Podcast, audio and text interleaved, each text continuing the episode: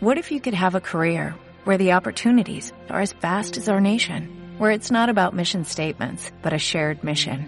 At U.S. Customs and Border Protection, we go beyond to protect more than borders, from ship to shore, air to ground, cities to local communities. CBP agents and officers are keeping people safe. Join U.S. Customs and Border Protection and go beyond for something far greater than yourself. Learn more at cbp.gov/careers. En comunicación telefónica con el abogado constitucionalista Pedro Caminos. Muchas gracias, Pedro, por estar en la pregunta sin fin. Hola, Luciana, muchas gracias a ustedes por comunicarse. Pedro es profesor de Derecho Constitucional en la Universidad de Buenos Aires y es presidente de la Asociación Civil de Estudios Constitucionales. Pedro, ¿qué dice el artículo 129 de la Constitución Nacional en relación a la autonomía porteña? Bueno, básicamente el, el, artículo 129 establece que la ciudad de Buenos Aires pasa, digamos que el gobierno de la ciudad de Buenos Aires pasa a tener autonomía, ese es el primer punto, y va a tener facultades propias, eh, entre otras, por ejemplo, en, en materia jurisdiccionales, y va a tener sus propios tribunales. Además, establece que la ciudad va a dictar su propio estatuto organizativo, que es lo que actualmente es la institución de la ciudad de Buenos Aires, y en tercer lugar, establece que mientras que la ciudad de Buenos Aires siga siendo la capital federal, la capital de la República, el gobierno nacional a través del Congreso va a dictar una ley para garantizar los intereses del Estado Nacional dentro de la ciudad. Entonces, básicamente esto le dio forma a lo que hoy por hoy es el gobierno de la ciudad de Buenos Aires, que tiene eh, un poder ejecutivo, una legislatura y tribunales, y también abrió la puerta para toda una serie de procesos de transferencias de, de servicios y de, y de, competencias, que digamos lo, los más conocidos fueron el de la policía, por un lado, y el otro, el que todavía está pendiente, que es el del, el del Poder Judicial. Pero hay otros problemas, muy, digamos, que a veces surgen, por ejemplo, la regulación en materia de transporte, los colectivos, y así sucesivamente. Es decir, hay todo un proceso de institucionalización de la Ciudad de Buenos Aires que todavía sigue en algunos casos paralizado y en otros casos avanza lentamente. Ahora, Pedro, el artículo 129 habla explícitamente de autonomía. ¿Está la palabra autonomía en ese artículo? Sí, sí, sí, sí. La discusión, eh, digamos, el, el, el matiz que, que, se había introducido en algún momento algunos autores, como Rodolfo Barra, era que eh, mientras que la Constitución en otros artículos cuando habla de las provincias habla de la autonomía de las provincias, uh -huh. en el caso del, de, del artículo 129 habla de la autonomía del gobierno de la ciudad. Pero eso es un matiz menor a los efectos jurídicos. En definitiva, las provincias no, digamos, no existen como entidades ideales. Lo que actúa, en el caso de las provincias, son los gobiernos provinciales. Uh -huh. Son los gobiernos provinciales los que ejercen los poderes de manera autónoma. Y lo mismo pasa con la ciudad de Buenos Aires. Antes de este debate político que, que enciende la vicepresidenta, ¿este era un asunto de debate entre los constitucionalistas? A ver, eh, en, el, el, debate siempre fue sobre los alcances de la autonomía, sobre qué implica eh, la autonomía de Buenos Aires, sobre todo teniendo en cuenta que la ciudad es al mismo tiempo la capital federal. Uh -huh. eh, entonces, al, al compartir, digamos, espacio con el Estado Nacional, con, la capital del Estado Nacional, existe esta ley que se sancionó en, hace muchos años, que se llama Ley Cafiero, que de alguna manera estableció ciertos límites a lo que el gobierno de la ciudad puede hacer, que tienen que ver con estas cosas que decíamos antes, ¿no? con la, toda una serie de competencias que históricamente tenía el Estado Nacional y que deberían comenzar a transferirse eh, al, al gobierno de la ciudad. Entonces, el debate básicamente tiene que ver con terminar de definir correctamente los alcances de la autonomía, pero no negar la autonomía. La autonomía está clara que está consagrada en la Constitución, sino los alcances, y luego, políticamente, eh, cómo llevar adelante el proceso de implementación. Lo, lo, que ocurre es que, claro, la Constitución se sancionó en el 94 eh, y había una idea de que esto, este proceso iba a llevar un tiempo, pero no 30 años. ¿no? Entonces, un poco el, el, el, problema que empieza a surgir en el, el, debate constitucional de los últimos años es cómo podemos, de alguna manera, forzar los acuerdos políticos que no se dan en los hechos para poder terminar de institucionalizar la ciudad. Ya que hubo algunas sentencias de la Corte recientes, pero digo, el, debate jurídico tiene que ver con esto, ¿no? Con implementar la autonomía, no con negar la autonomía. Está bien. Ahora, la vicepresidenta habla de Ah, dice, me subraya mucho el tema del estatuto. ¿Por qué dice esto la vicepresidenta? Dice, no, es, no habló de autonomía, sino de estatuto. ¿Hay algo de real en eso? Bueno, esto, esto es una cuestión que tiene que ver con, con la fuerza de las palabras, ¿no? Eh, si nosotros Porque dice, no habla de autonomía, se habla de que se dicte un estatuto. Esa es exactamente la frase. Exactamente. Esto tiene que ver con que eh, históricamente la, la, palabra constitución está asociada con, con, otro, con otra familia de conceptos, ¿no? Por ejemplo, con la idea de soberanía popular y de poder constituyente. Entonces una constitución verdadera políticamente se da cuando es el pueblo el que ejerce, el pueblo soberano el que ejerce el poder constituyente y se da una constitución. En cambio, la palabra estatuto es un régimen normativo, pero que no viene dado por un pueblo soberano que ejerce el poder constituyente. Entonces, el uso de la palabra estatuto en el artículo 129, de alguna manera, tenía una cierta intencionalidad, digamos, peyorativa o derogatoria.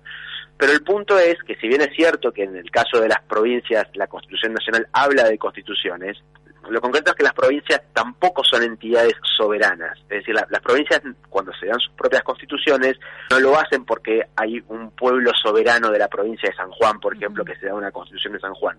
Las provincias se dan sus constituciones porque la constitución nacional dice que las provincias pueden tener constituciones. Digamos, el único soberano que hay en, en, Argentina es el pueblo de la nación argentina y la única constitución en este sentido político verdadero es la constitución nacional. Todos los demás son derivados normativos de la Constitución Nacional. A ver si, si entiendo. Entonces, en la Constitución Nacional se habla de autonomía, pero a diferencia de la referencia a las y sus constituciones particulares, en el caso de la Constitución, entre comillas, de la Ciudad de Buenos Aires se habla de estatuto. Eso es lo que el, texto dice estatuto. ¿Esa es la diferencia? Creo que la razón por la cual se utilizó la palabra estatuto tiene que ver con una reconstrucción histórica. las provincias históricamente preexisten al Estado Nacional y, por lo tanto las provincias históricamente eran. Cuando se sanciona la Constitución, las provincias renunciaron a la soberanía.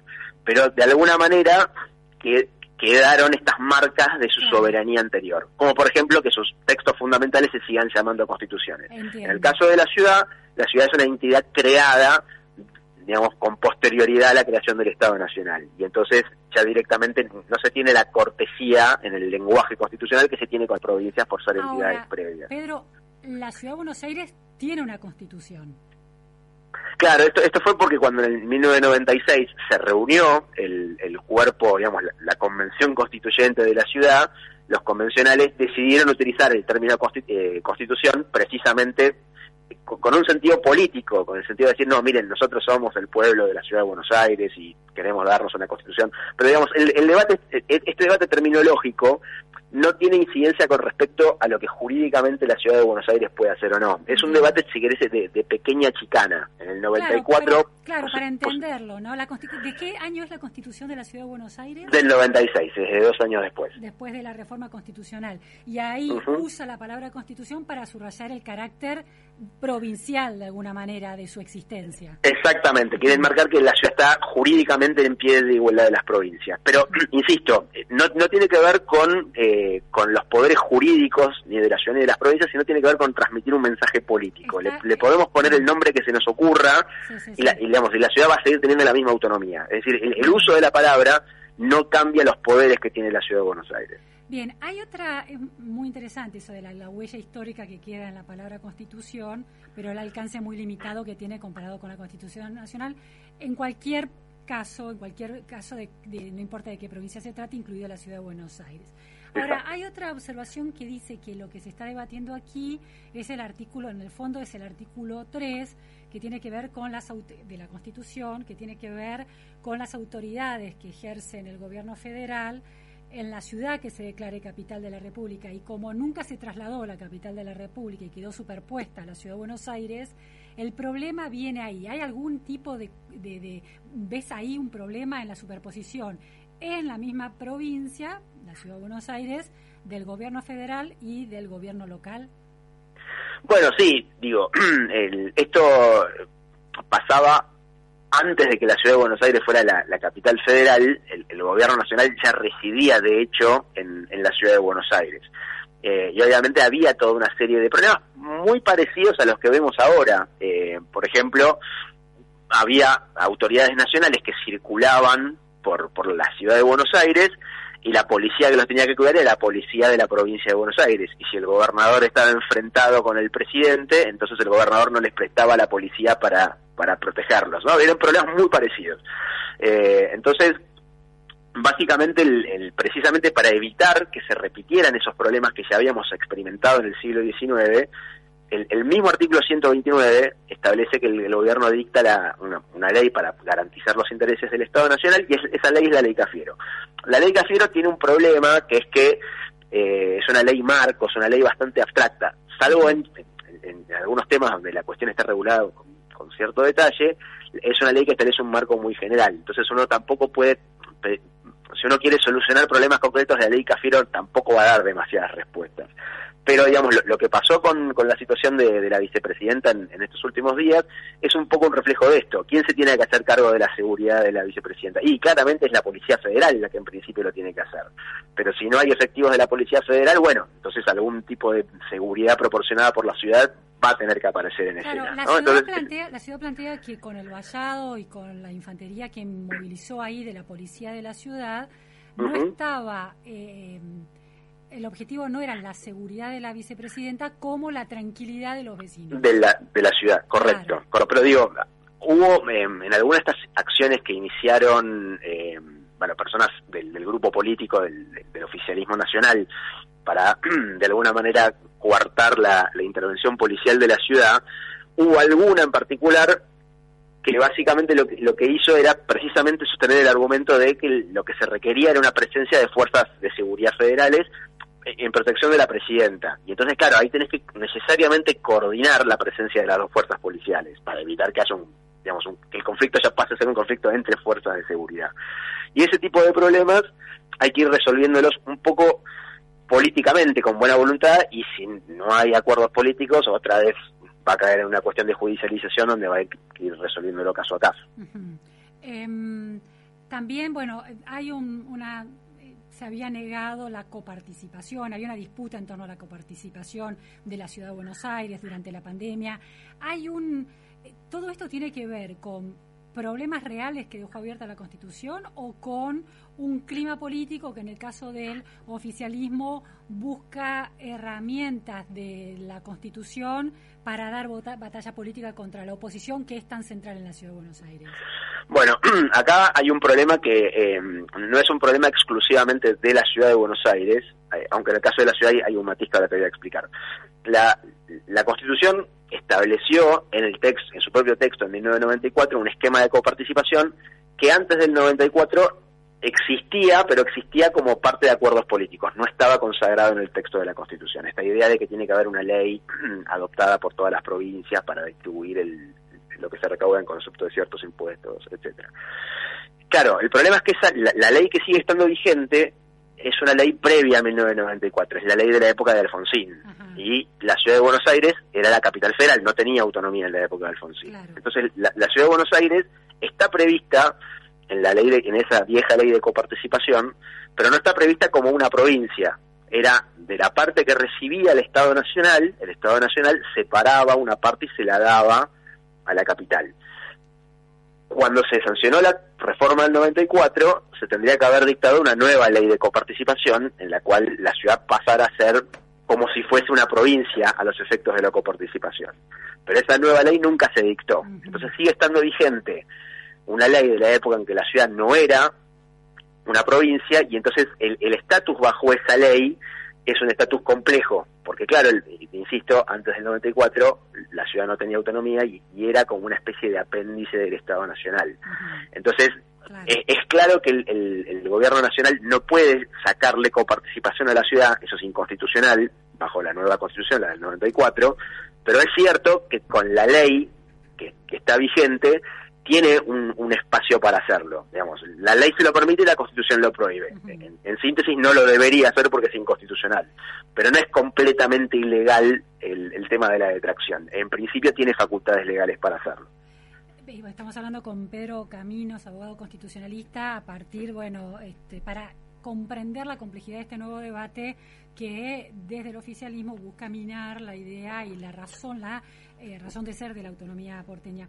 Eh, hubo una propuesta al inicio de la democracia del presidente Alfonsín de trasladar la capital de la República, la capital federal, a la ciudad de Viedma, lo que nunca se concretó. Países como Brasil eh, instalaron al gobierno federal en Brasilia, por ejemplo. Una solución a un debate como este es la, el traslado del gobierno a otra ciudad. Mira, yo creo que el, traslado de la capital solucionaría algunos problemas eh, y quizás ayudaría a, que se resuelva con mayor facilidad otros, como los de la transferencia de, competencias, pero me parece que en realidad el, grueso de los problemas no tienen que ver tanto con, eh, hoy por hoy, con el hecho de la convivencia entre los dos gobiernos, sino tiene que ver con la, la mala convivencia política entre, entre los sectores políticos. Eh, creo que aún si se trasladara la, la, la, capital a Viedma, digamos, el grueso de la justicia ordinaria seguiría perteneciendo al Poder Judicial de la Nación y seguiría habiendo una enorme resistencia a llevar adelante la transferencia de la justicia desde el ámbito nacional a la ciudad.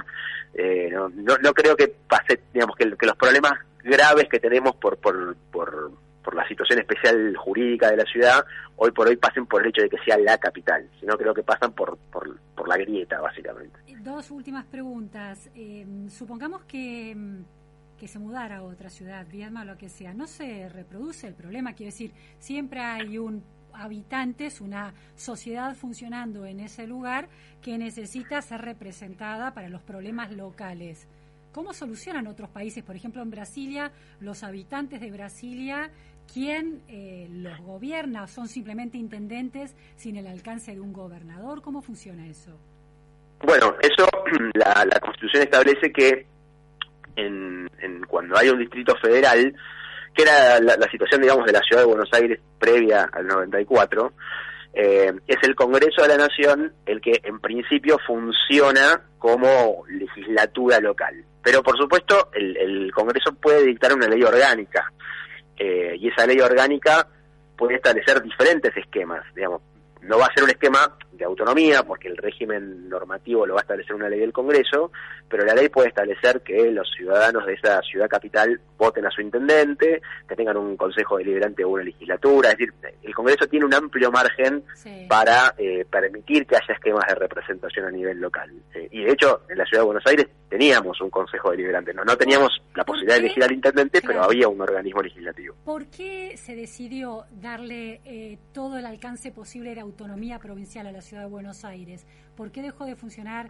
ese régimen casi de intendencia con un consejo deliberante? Solo porque, porque pudo haberse corregido con que, bueno, que los porteños voten un intendente, pero sin embargo se pasó a la otra opción de convertirlo en una provincia. ¿Por su peso político solamente?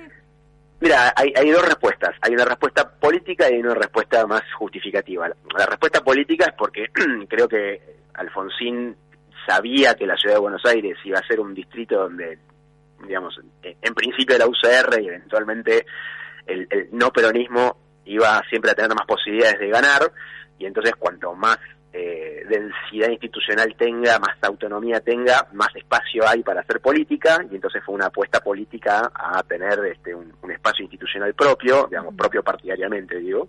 Esa es la respuesta política, digamos, la, la astucia de Alfonsín. Y después en términos, digamos, más justificativos, la realidad es que el proceso por el cual la ciudad de Buenos Aires se federalizó fue un proceso muy traumático. Eh, que involucró una guerra civil y que básicamente involucró que, exactamente exactamente y en, 1880 y, que básicamente implicó que los porteños durante prácticamente un siglo fuimos una especie de ciudadanos de segunda ¿no? Porque, digamos, este, es cierto que Buenos Aires tiene una serie de beneficios históricos por el hecho de ser la capital también, pero lo cierto es que no podíamos gobernarnos a nosotros mismos. Entonces creo que si, si uno quiere ver la reforma con ojos mejores y menos cínicos, lo que hace la autonomía de la ciudad es, en cierto modo, reparar una especie de injusticia histórica con respecto a los porteños, ¿no? Creo que esta sería la forma más, más sana de ver el, el artículo 129. Bien, muy interesante. Muchísimas gracias, Pedro Caminos, por estas precisiones. No, por favor, muchas gracias a ustedes. Bueno,